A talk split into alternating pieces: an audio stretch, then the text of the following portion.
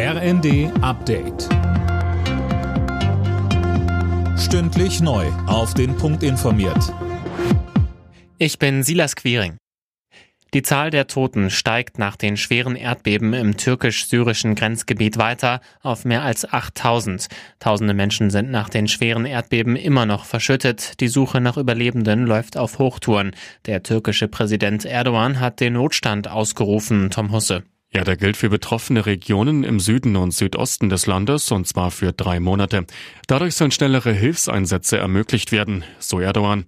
Wie verheerend die Katastrophe ist, wird mittlerweile immer deutlicher. Zahlreiche Gebäude sind eingestürzt, die Infrastruktur beschädigt.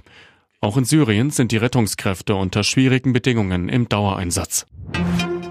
Überraschungsbesuch in der Ukraine. Bundesverteidigungsminister Pistorius ist nach Kiew gereist. Dort kündigte er an, dass Deutschland und andere europäische Länder mindestens 100 Leopard 1 Kampfpanzer liefern wollen, zusätzlich zu den moderneren Leopard 2 Modellen.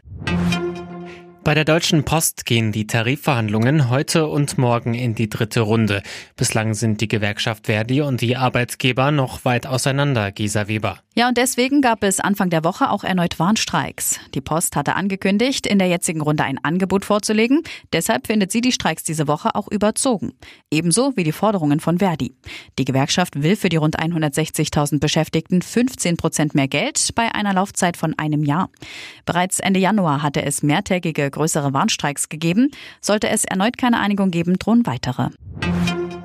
Eintracht Frankfurt und der SC Freiburg stehen im Viertelfinale des DFB-Pokals. Die Frankfurter gewannen im Hessen-Derby gegen den aktuellen Zweitliga-Ersten Darmstadt mit 4 zu 2. Mit einem 2 zu 0 setzte sich Freiburg gegen den SV Sandhausen durch. Alle Nachrichten auf rnd.de